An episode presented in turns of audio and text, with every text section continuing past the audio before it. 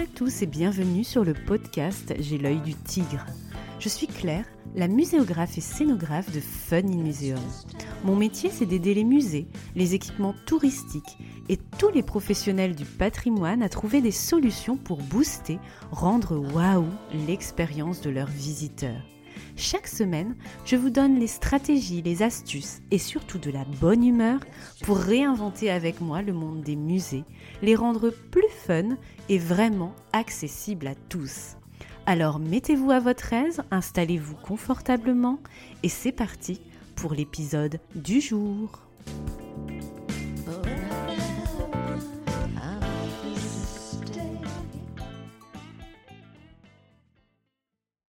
Vous avez envie de mettre quelques heures à profit de votre été pour booster vos compétences à mes côtés? Expo Mode d'emploi, Régie d'Enfer et Organija, ça vous dit quelque chose? Ce sont mes trois premières formations en ligne pour vous aider dans la création d'expositions permanentes, temporaires, itinérantes, que vous soyez étudiant ou pro du secteur musée, patrimoine, tourisme. Ces trois formations, courtes et concrètes, sont accessibles en ligne à tout moment pour moins de 50 euros pour vous former en toute liberté avec fun. Rendez-vous sur www.funmuseum.com pour faire des expos à mes côtés après avoir écouté J'ai l'œil du tigre en mode cahier de vacances et cocotier.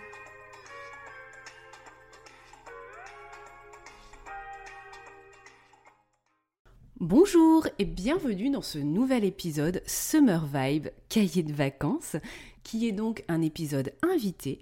Aujourd'hui, je partage mon micro avec Emma Galistre, qui est médiatrice culturelle au musée de la résistance et de la déportation de Haute-Garonne à Toulouse depuis trois ans. Emma a été en charge de monter le dossier pour l'obtention du label Tourisme et Handicap, ce fameux sésame que beaucoup de structures patrimoniales et muséales souhaitent obtenir.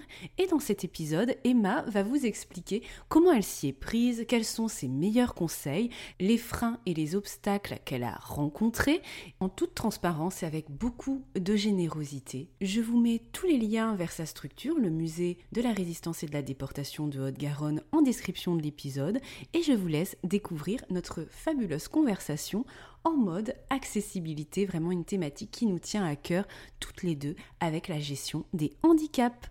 Notre défi cahier de vacances avec Emma pour cette semaine est de repérer trois structures pendant vos vacances, musées, châteaux, abbayes, en fonction de votre lieu de villégiature, de repérer trois établissements qui ont le label tourisme et handicap et d'observer justement les modes d'accueil pour ces publics et tous les services qu'ils proposent, les aménagements, etc. D'avoir un peu un œil du tigre là-dessus et de repérer donc leurs actions. Accessibilité qui prouve justement leur légitimité à avoir ce label.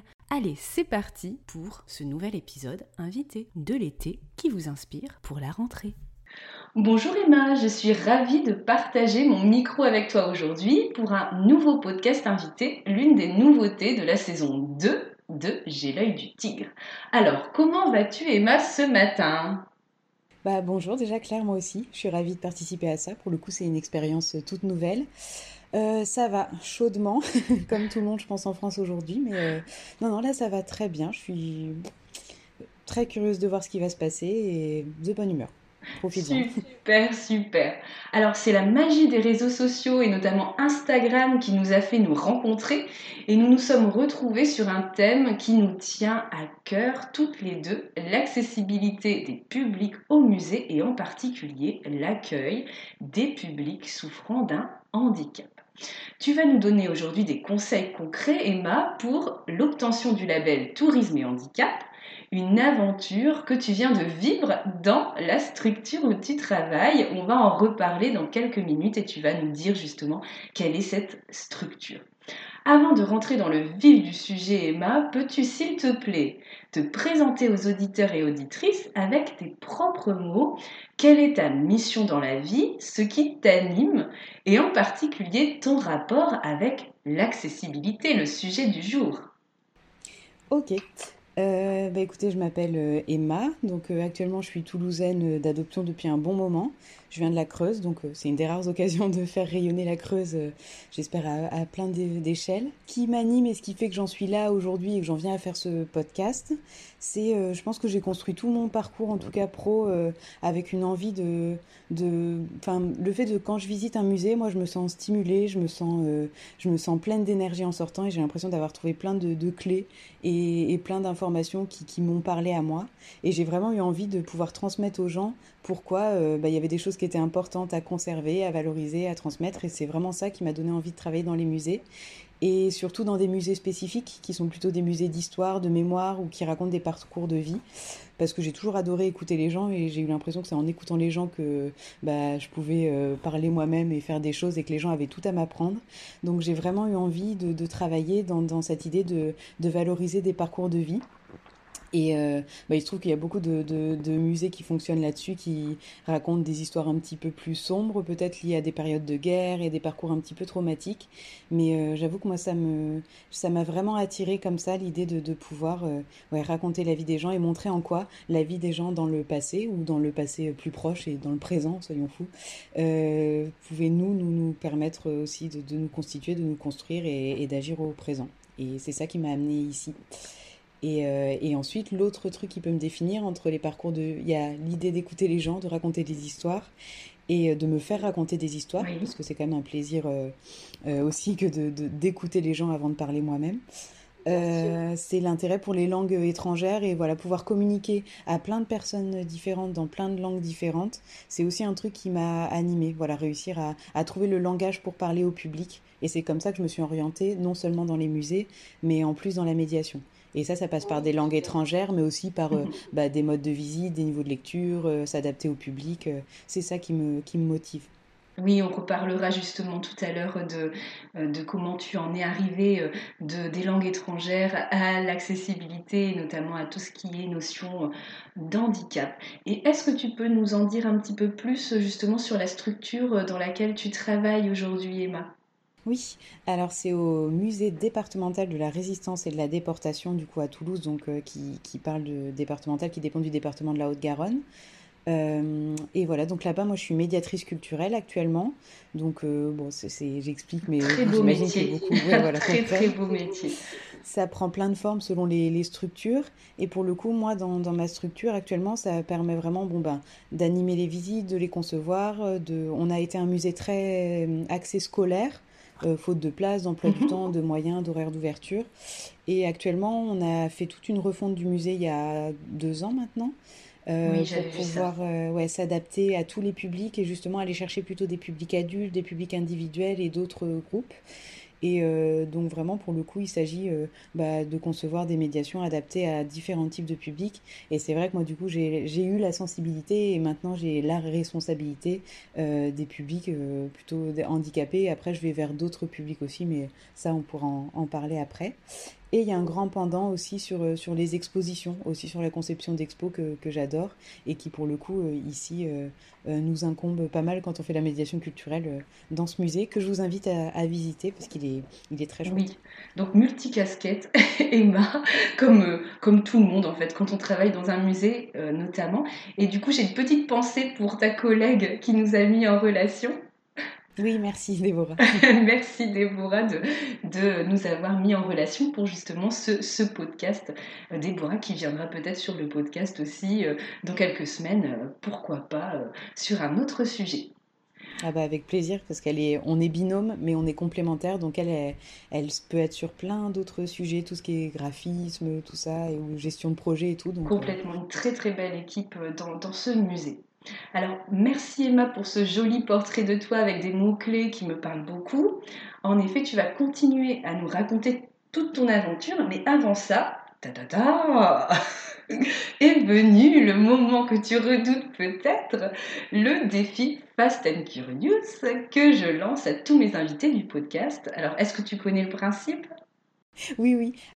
Oui, alors pour les auditeurs qui ne le connaissent pas, je te propose deux possibilités et tu choisis le plus vite possible avec ton cœur sans réfléchir. Et bien sûr, c'est souvent des, des, choix un peu compliqués et un peu cornés. Je fais partie des gens pour qui choisir c'est renoncer, donc euh, ça va être dur, mais je vais le faire. Je suis un peu pareil, on est dans le même bateau là-dessus. Alors, premier choix cornélien, tu préfères parler, attention, une langue étrangère ou la langue des signes ah.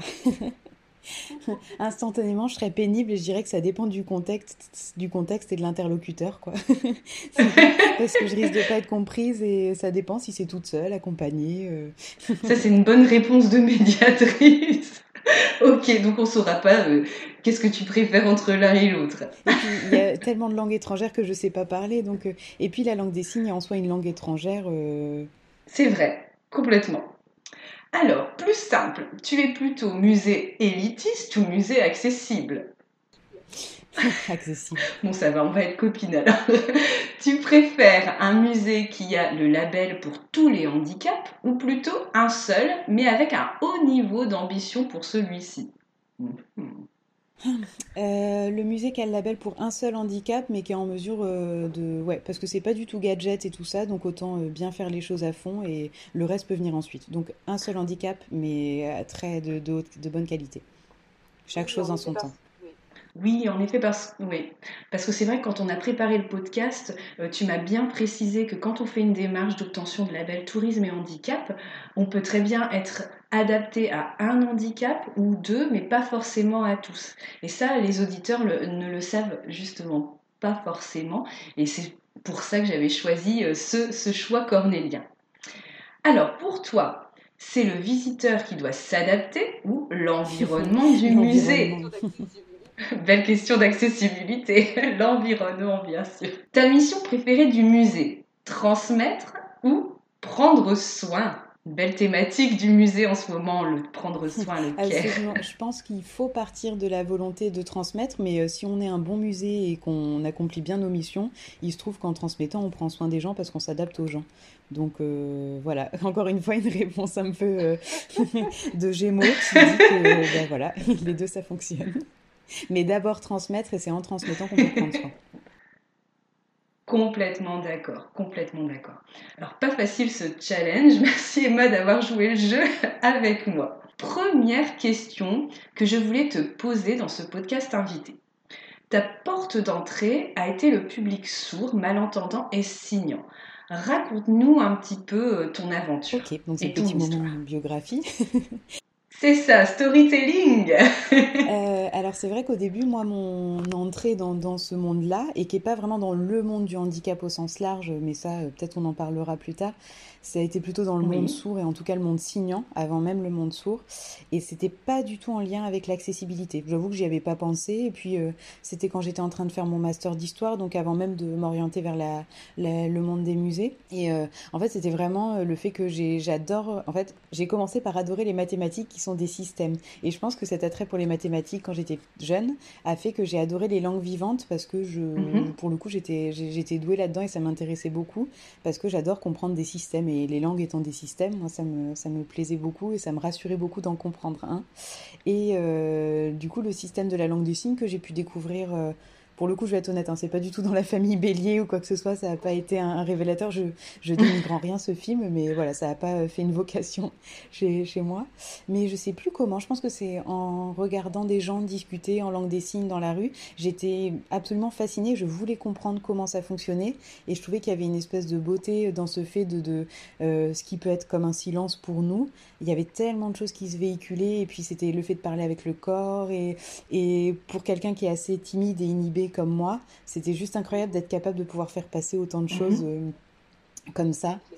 Ouais, donc moi vraiment, ouais, c'est ça. Et puis c'était euh, des conversations, des moments euh, suspendus que moi je trouvais très très beaux. Donc j'ai vraiment eu envie d'entrer dans ce monde-là de la langue des signes. Même pas le monde sourd au début, c'était vraiment la langue des signes. Donc c'est vrai que l'entrée, ça a été une langue pour moi qui avait une magnifique étrangeté avant d'être une langue étrangère et que j'ai eu envie de voir. Donc j'ai d'abord eu une initiation euh, en langue des signes qui m'a passionnée et qui pour le coup a commencé à me remettre à ma place, j'ai envie de dire, parce que je me suis rendu compte que bah, derrière la, langue, il y avait euh, des personnes et des personnes qui pouvaient être en situation de handicap ou en tout cas de difficulté dans notre société. Et euh, ça a commencé à me mettre un petit peu la, puce à l'oreille déjà. Mais c'est surtout, j'ai découvert la richesse de cette langue-là. vraiment que j'ai trouvé, je sais pas, génial. Vraiment, ça, a été une, passion pour cette langue-là. Et du coup, que j'ai mis un peu en stand-by en reprenant mes études et tout ça, je continue à suivre ça de loin. Et euh, il se trouve que, bah, par chance et pas par chance, hein, mais euh, j'ai bossé pendant un an et demi comme médiatrice culturelle et puis j'ai arrêté pour revenir à, Toulouse. Et là, j'étais au chômage. Et là, bon, après avoir passé le vent de panique de mon Dieu, je suis au chômage, qu'est-ce que je vais faire? Euh, On a tous connu. c'est ça. J'ai eu de la chance. Vraiment, c'est pas du tout une histoire de, de, Voilà, je dis pas que le chômage n'est pas une difficulté parce que c'en est une, hein, mais j'ai pu bénéficier d'une aide à la formation mhm. par la région et. Et il y avait autre chose que la région, mais par Pôle emploi bien sûr, qui fait que j'ai pu faire une formation en langue des signes de, six mois. Et euh, le fait, euh, comment j'ai justifié, j'ai fait cette demande de formation, c'est vraiment parce que c'était euh, pendant mon chômage, je voulais me dire, bah tant pis, quoi qu'il en soit, ou que ce soit, je veux faire de la médiation culturelle et je veux faire des visites thématiques, avec des thématiques qui me plaisent, mais surtout adaptées au public. Et je voulais pouvoir développer cette compétence en langue des signes pour pouvoir proposer, en auto-entrepreneuse ou en, en employée, euh, des visites qui étaient adaptées à différents types de publics. Et c'est comme ça que j'ai pu avoir une formation de six mois pour avoir le niveau B2 en, langue des signes, grâce à une association qui s'appelle Iris euh, à Toulouse, et pendant laquelle j'ai eu une formation là, de six mois qui était euh, géniale. Franchement, ça a été un, très très beau moment dans ma vie et qui m'a apporté culturellement, humainement et ensuite professionnellement. C'est sûr que ça a été un, grand grand point. Oui, une belle transformation. Ouais, mais vraiment, je voulais de l'apport culturel, de l'apport humain et, et, voilà, avoir cette corde de plus à mon arc. Mais je l'avais pas vu non plus stratégiquement comme un truc euh, uniquement une issue professionnelle, vraiment. Et ça n'a pas du tout été ça, parce que j'ai eu plein d'autres choses euh, euh, qui m'ont été apportées pendant cette formation. Donc euh, voilà, je sais c'est un peu long, mais il y a plein de petites étapes qui m'ont amené là. Mais il se trouve qu'à l'issue de la formation, miracle, j'ai pu euh, avoir directement un emploi. Et je pense que le fait d'avoir eu cette formation, euh, bah, ça a pu intéresser aussi le musée dans lequel je travaille aujourd'hui dans le cadre de mon recrutement. Mm-hmm. Et j'en suis même sûre parce qu'il en avait été question à l'entretien aussi. Ouais. Mais euh, parce que c'est vrai que là, à ce moment-là, une fois que je, re-rentrais dans le milieu professionnel, bah, c'est redevenu euh, une clé dans le cadre du handicap. C'était pas que un apport culturel pour moi et, et tout ça, c'est vraiment devenu un handicap parmi les autres et ça pouvait être euh, une pour mes recruteurs, mes employeurs, ça pouvait être vraiment un atout que d'avoir un agent qui ait cette, cette compétence-là. Mais c'est vrai que c'était dans le monde du handicap au, sens large, que j'avais vraiment pas vu. Euh, accessibilité handicap, c'est venu petit à petit dans, mon intérêt pour ça. Euh, et, donc, au fur et à mesure, je vous ai dit que mon musée, il avait eu des, tout, un tout un projet de refonte muséographique, etc. Et euh, à la fin de ce projet de refonte, bah, s'est posé la question justement, euh, le musée avait déjà cette ambition dans son projet scientifique et culturel de euh, s'engager, de s'ouvrir vers de nouveaux publics, et s'est reposé la question de l'obtention du label. Et là, bah, mon responsable s'est dit, bon, bah, il y a une compétence ici pour un des handicaps. C'est toi qui vas t'y coller. c'est un des prérequis hein, pour euh, pouvoir euh, avoir le label, d'avoir un référent handicap et d'avoir une personne, soit il faut la chercher à l'extérieur, soit il faut l'avoir dans son équipe. Et là, c'est ce qui s'est passé. Mhm. Et donc, c'est comme ça que je suis devenue référente handicap pluriel pour gérer, euh, enfin, pour en tout cas organiser, permettre au musée d'obtenir le label. Donc, petit à petit, on en est arrivé à, à cette démarche-là que honnêtement, j'avais pas du tout vu venir au début de ma démarche personnelle, quoi. Ok. Alors justement, deuxième question. Euh, raconte-nous un peu euh, ton, aventure et, euh, ton avancée justement pour obtenir ce label. Quelles ont été les bonnes et les mauvaises surprises dans ta démarche d'obtention du label? As-tu eu des difficultés ou au contraire des facilités voilà, on veut tout savoir. Dis-nous. bah, quand on m'a dit, bah, tu vas te charger, enfin, tu vas en tout cas, toi, porter un peu le dossier du label et tout ça, après, sans être seule, parce que c'est porté ensuite par, par la hiérarchie. Mais euh, je me suis euh, dit, euh, waouh, c'est lourd, c'est un gros truc.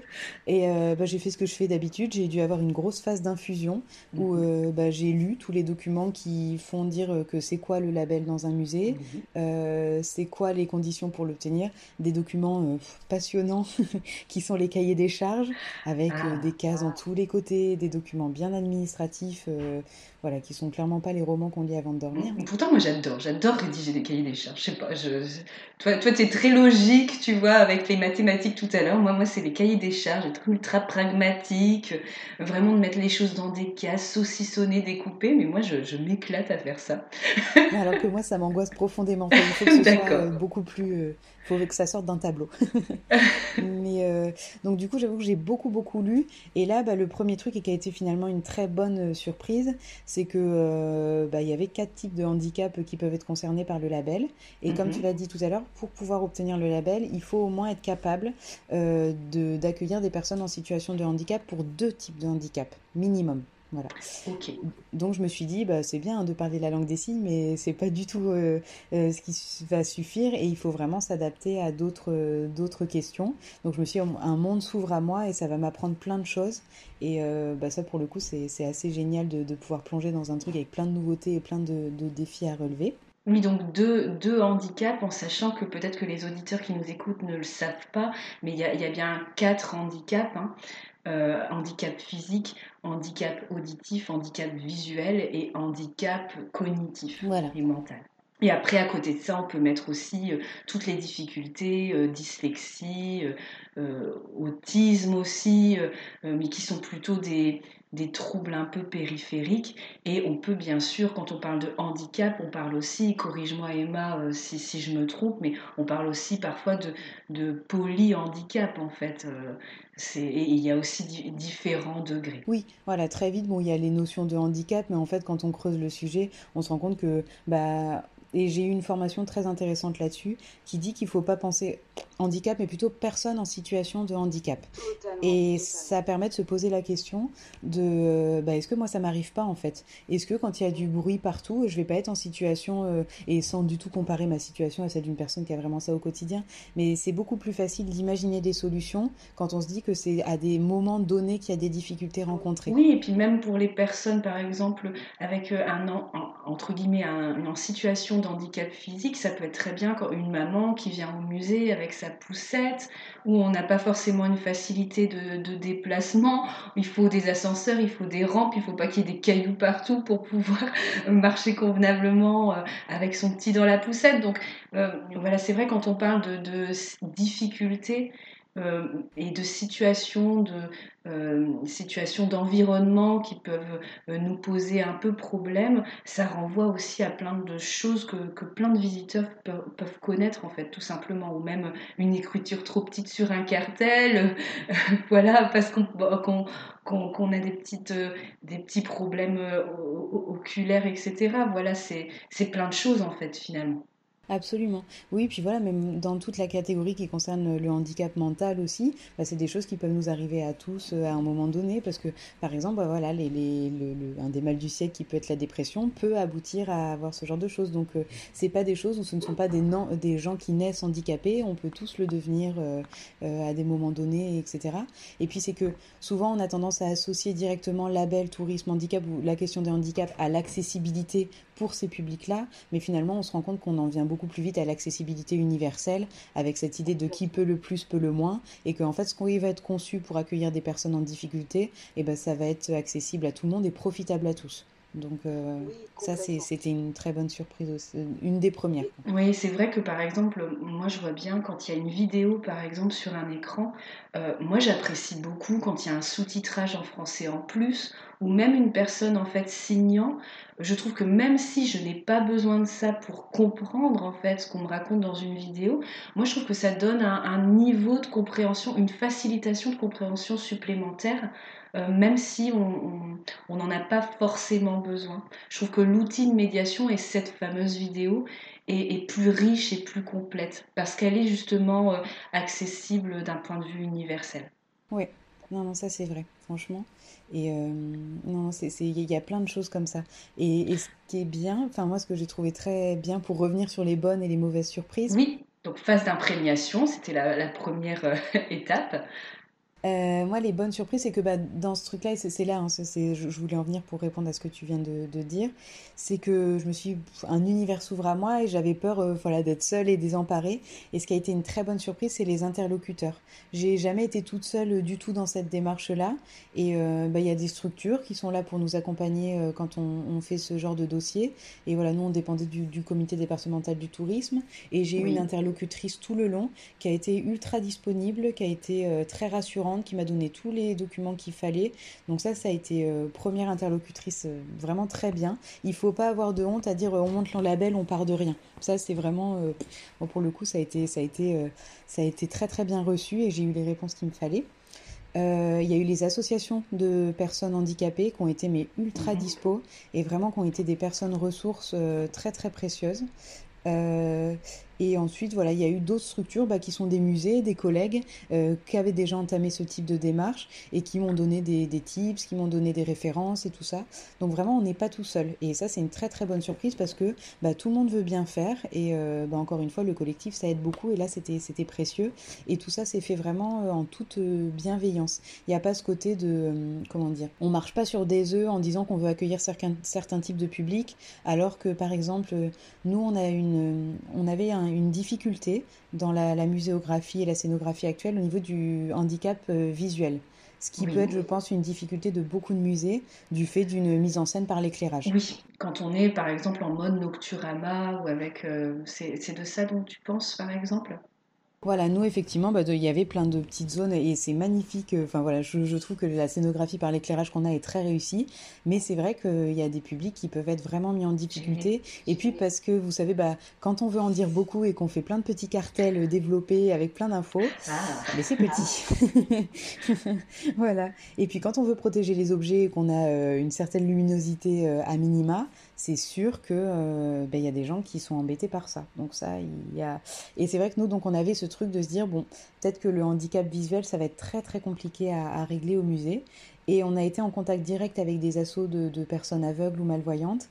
Et euh, pour avoir fait des visites avec eux en leur demandant des commentaires, ça a jamais été de la critique et de la condamnation et du reproche. Ça a été de la co-construction là-dessus. Et euh, vraiment, moi, pour le coup, c'est euh, toute cette bienveillance et cette façon de construire ensemble qui m'a, qui a été une très très belle surprise. Et, et ensuite, ça a été de voir, en fait, euh, dans les différentes structures et les différentes personnes, plein de petits conseils. Euh, enfin, j'ai appris plein de trucs, quoi, de manière de se débrouiller, de choses qui existaient que je connaissais pas. Donc, euh, ça, ça a été mes très bonnes surprises en travaillant là-dessus. Ok, donc là, on a parlé vraiment du côté positif. Mais est-ce qu'au contraire, tu as eu certaines difficultés que pourraient connaître aussi certains auditeurs s'ils se lancent dans la démarche d'obtention du, label? Quelles sont les difficultés que toi, tu as connues, au contraire, dans, dans ta démarche Ouais. Euh, bon, je sais bien de voir le positif, mais c'est vrai qu'il y a, y a eu des difficultés. La première, et à la fois je me rends compte en le disant là, parce que j'ai pensé que c'est à la fois une difficulté et que ça a été une facilité, euh, c'est quelque chose que je souhaite plus à personne, mais c'est le contexte de l'année 2020. Euh, qui a été un petit peu compliqué. C'est sûr. Voilà.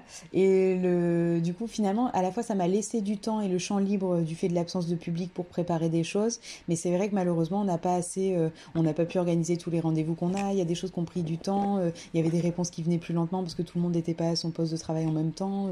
donc c'est vrai que ça, ça a été une difficulté, il faut l'admettre. Mais voilà, pour toutes les missions du musée. Une difficulté exceptionnelle. oui. une autre difficulté, c'est que bah, quand on est dans une structure qui n'a pas été créée ex nihilo, bah, cette structure, elle a un passif. Et on peut être mhm. tributaire de, ce passif, et notamment de certaines contraintes bâtimentaires ou euh, autres, ou voilà, euh, d'héritage de pratiques euh, dont on hérite et on ne peut pas forcément en faire grand-chose. Euh, bon, là, niveau bâtimentaire, vu qu'il y avait tout plein de travaux, etc., qui avaient été faits euh, bah, dans le cadre d'un musée qui doit répondre après à la loi 2005 à une accessibilité euh, du bâti, ça allait. Il y a des choses qui étaient pensées au niveau du handicap physique, tout était aux normes. Voilà, c'était un bâtiment normé, c'était bien. bien ça déjà.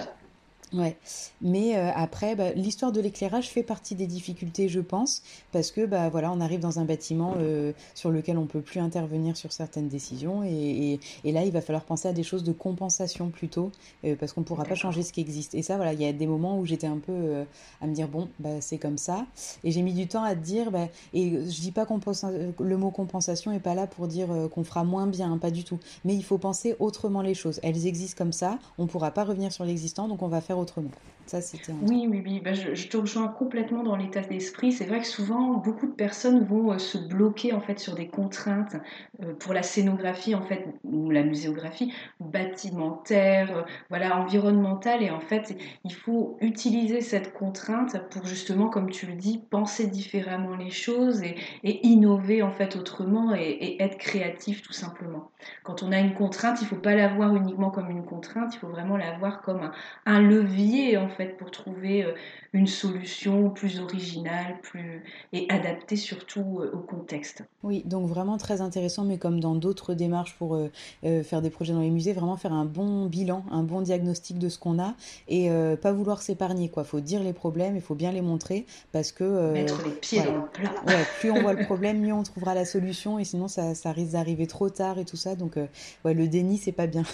non, non, non, faire l'autruche ça, ça rend service à personne parce qu'après on, a un super projet, démarche dans, de, de label tourisme et handicap ou autre, ou rénover une expo, et finalement, euh, le projet, on le met dans un coin, on ne le fait jamais parce qu'en fait, on, a marché sur des œufs et, on s'est mis des œillères et on ne s'est pas confronté au, vrai problème. Et dernier, ouais, juste une dernière difficulté euh, avant que je l'oublie.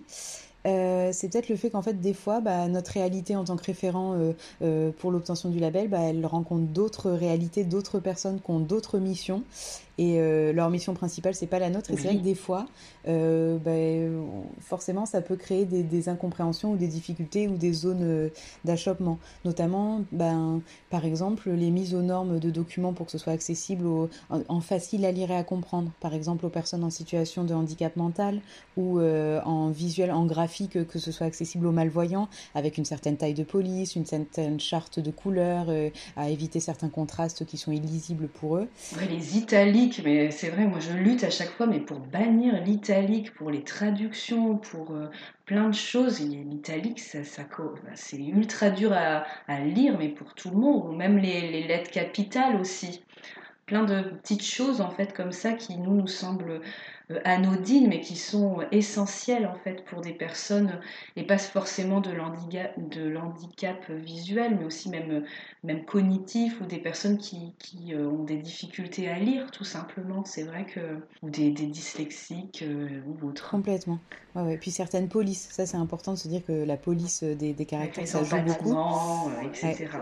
Et c'est vrai que moi qui travaille souvent avec des graphistes, je, quand je rédige justement des cahiers des charges de graphisme, euh, je, fais toujours un énorme paragraphe adapté au projet, bien sûr, sur euh, les normes d'accessibilité ou les, bonnes pratiques d'accessibilité qu'on a euh, conclues avec la maîtrise d'ouvrage, parce qu'en fait, il y a, il y a quand même beaucoup tout ce qui est accessibilité et bonnes pratiques de base c'est pas forcément encore ultra intégré par tous les graphistes moi en tous les cas c'est c'est ce que j'ai remarqué et c'est vrai que quand on fait un cahier des charges graphisme, c'est important justement de, de, noter tous ces éléments de, de police, euh, de BABA et de euh, les petits plus aussi qu'on apporte nous dans sa structure euh, quand on veut un label ou quand on l'a justement. Parce que c'est pas c'est pas acquis je trouve encore.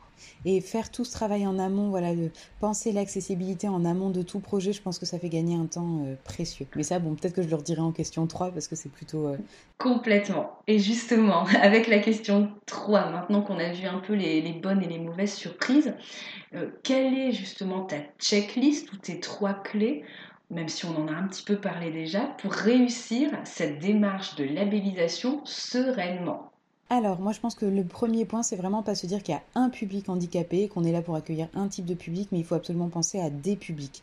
Et euh, bon, il faut que ce soit au moins deux publics si on veut vraiment le label, mais euh, qu'importe, en fait, moi, je vous parle du label parce que ça permet une reconnaissance, ça permet une existence dans certains réseaux, mais euh, qu'importe, hein, faut pas forcément on peut très bien faire une démarche d'accessibilité. Bien sûr, parce que concrètement, le label, bah, ça nous permet d'exister dans le réseau du label et d'avoir cette visibilité-là, de rassurer ces publics-là qui nous mhm. retrouvent en sachant qu'on est censé avoir tout ce qu'ils peuvent attendre pour être accueillis. Mais, euh, et puis nous, ça nous engage vraiment. Voilà c'est un marqueur de crédibilité, mais, mais c'est ça. Et typiquement, quand on sent qu'on est bon euh, sur un type de handicap et que c'est ce qu'on veut creuser, bah faut y aller. Il faut pas attendre d'en avoir euh, deux pour euh, pour se lancer. Donc, bon, faut vraiment ouais penser les publics, enfin un à un, quoi, parce que. Voilà, ça c'est important. Euh, et surtout euh, les penser, mais pas avec ce côté euh, moi valide, eux non, non valide. Cette espèce de condescendance, il faut faire ça en toute horizontalité parce que vraiment on n'est pas là pour apporter la bonne parole, c'est absolument pas comme ça. Et justement, c'est là mon deuxième conseil, c'est la co-construction.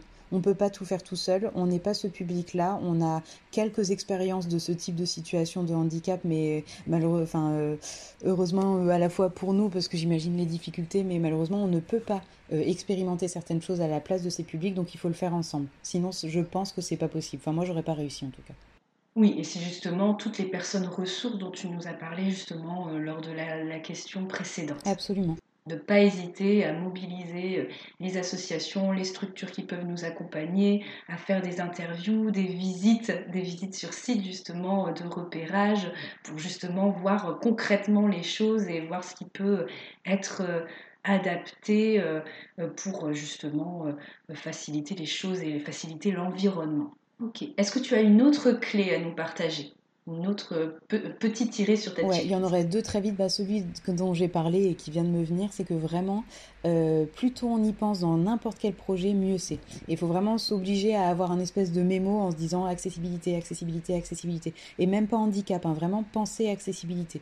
Et ça permet, je pense, vraiment sur toutes les médiations, sur les expos, quand on construit des expositions temporaires, et eh ben c'est vrai que là, euh, y penser avant, je me rends compte que plutôt que faire avec l'existant, bah, c'est beaucoup mieux parce que ça évite de se dire bon bah ça je peux pas le changer, je vais devoir faire un autre truc à côté autrement. Si c'est déjà pensé au début, bah, la, chose principale sera faite pour être accessible et c'est beaucoup plus simple. Donc euh, voilà, plus tôt on y pense, mieux c'est.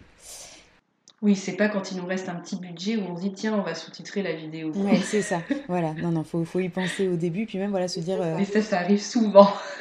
ça arrive super souvent. Se dire il y a une exposition, puis on a oublié de penser à la taille des vitrines ou les. Bah ça c'est trop tard, donc euh, ce serait dommage de devoir concevoir des, des... toujours ou de la médiation humaine. Euh, malheureusement, voilà, les publics tout seuls, ils peuvent vouloir le visiter sans nous, ou se dire qu'on est obligé d'avoir un livret avec toutes les. Alors que si les vitrines avaient été pensées autrement, on aurait gagné un temps fou. Bah voilà, il il faut le faire. Et en fait, ça rejoint un peu le dernier point, ça veut dire que le penser avant et le penser à l'origine de tous les projets, bah en fait, ça veut dire que cette démarche-là, il faut l'inclure euh, dans une démarche beaucoup plus large l'accueil euh, des publics handicapés et de l'accessibilité universelle. Et ça, c'est vraiment, moi, pour moi, c'est il faut décloisonner ce label. Il est dans une politique globale euh, d'accueil des publics du musée et c'est pas une niche où le référent, il est tout seul dans son bureau à faire les trucs dans son coin et puis de temps en temps, il rejoint l'équipe. Il faut que ce soit vraiment dans la démarche globale du musée et pour toutes les actions, que ce soit programmation culturelle, exposition, médiation humaine. Euh, voilà, je me dis qu'il faut que ce soit vraiment tout le temps là dans la vie du musée. Oui, et inscrit dans le PSC et le projet d'équipement, le projet de médiation globale. Voilà, nous, ce qui est notre cas, et c'est vrai que c'est bien, donc, euh, et que tout le monde y veille. Moi, j'ai une bienveillance d'équipe qui fait qu'aussi, ben, tout le monde a quasiment ce réflexe maintenant de se dire, ah, faut peut-être vérifier avec Emma que ça passe ou pas. Mm. Donc, euh, ça, c'est très, très bien. Et voilà, vraiment, sensibiliser l'équipe. De toute façon, c'est une obligation hein, pour le label, en tout cas, d'avoir euh, des phases de sensibilisation, des formations de sensibilisation de l'équipe. Et moi, j'avoue avoir pu voir les retours auprès de mon équipe qui, dès qu'il y a un truc se pose la question des handicaps et vient me la poser. Donc euh, ça, je suis contente parce que ça a marché. Ok, très bien.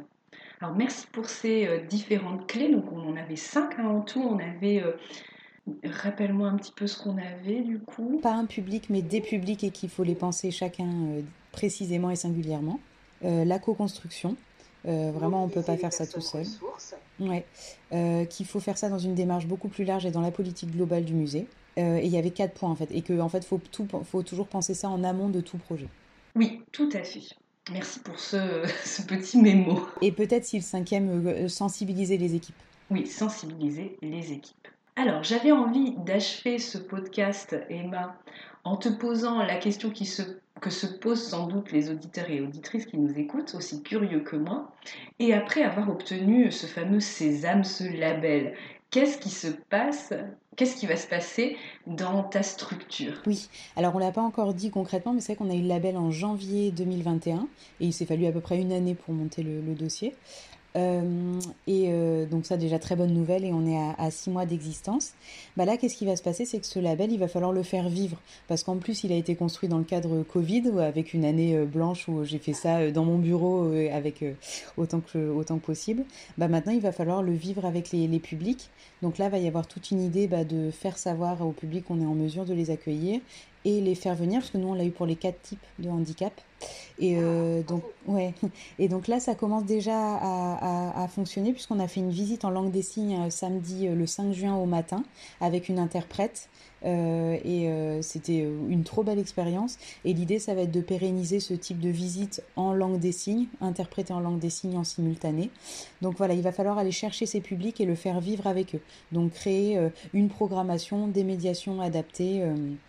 Voilà, au niveau du label, ça va vraiment être ça. Aller maintenant le, en profiter avec les publics qui sont concernés. Donc ceux qui viennent naturellement, mais moi j'ai toute une liste de personnes à contacter pour faire mhm. vivre ce label et euh, c'est ce que je disais au début. Je vais fonctionner, je pense, euh, euh, type de handicap par type de handicap où je vais vraiment essayer euh, un trimestre d'aller creuser auprès des personnes malvoyantes qu'on a déjà accueillies et là on va les accueillir aussi euh, cet été donc je suis, très contente. Et je vais essayer vraiment d'aller d'aller chercher ces publics moi parce que ça s'arrête pas du tout à l'obtention du label. Il faut vraiment ensuite le développer et tout est perfectible et à chaque exposition temporaire il faudra il faudra repenser les outils pour. Et là vraiment je me dis qu'un de nos enjeux si au niveau de l'exposition et du bâtiment on est bon et des médiations ça va la programmation culturelle culturel, adapté et accessible, c'est un enjeu qui est très intéressant et qu'on va pouvoir développer. Que vous allez pouvoir approfondir avec une com et euh, des challenges à relever du coup euh, progressifs à chaque événement et à chaque étape. Ok, un million de merci Emma d'avoir répondu à mes questions aujourd'hui. C'est vrai que se lancer dans une démarche d'obtention du label tourisme et handicap, on l'a vu, est une vraie aventure. Et grâce à toi, nous avons à présent toutes les chances de notre côté avec ta super checklist pour éviter les couacs grâce au précieux retour d'expérience que tu nous as donné. Merci infiniment Emma de toutes tes réponses. Je mets bien sûr en description de l'épisode ta bio pour ceux qui veulent mieux te connaître et tous les liens que tu m'as fournis pour que les auditeurs puissent les retrouver facilement et continuer à travailler sur cette problématique d'accessibilité en s'inspirant de, ta structure et de ton expérience. Et il ne nous reste plus qu'à vous souhaiter, chères auditrices, chers auditeurs, une bonne matinée, après-midi, soirée, où que vous soyez. À mardi prochain avec J'ai l'œil du tigre.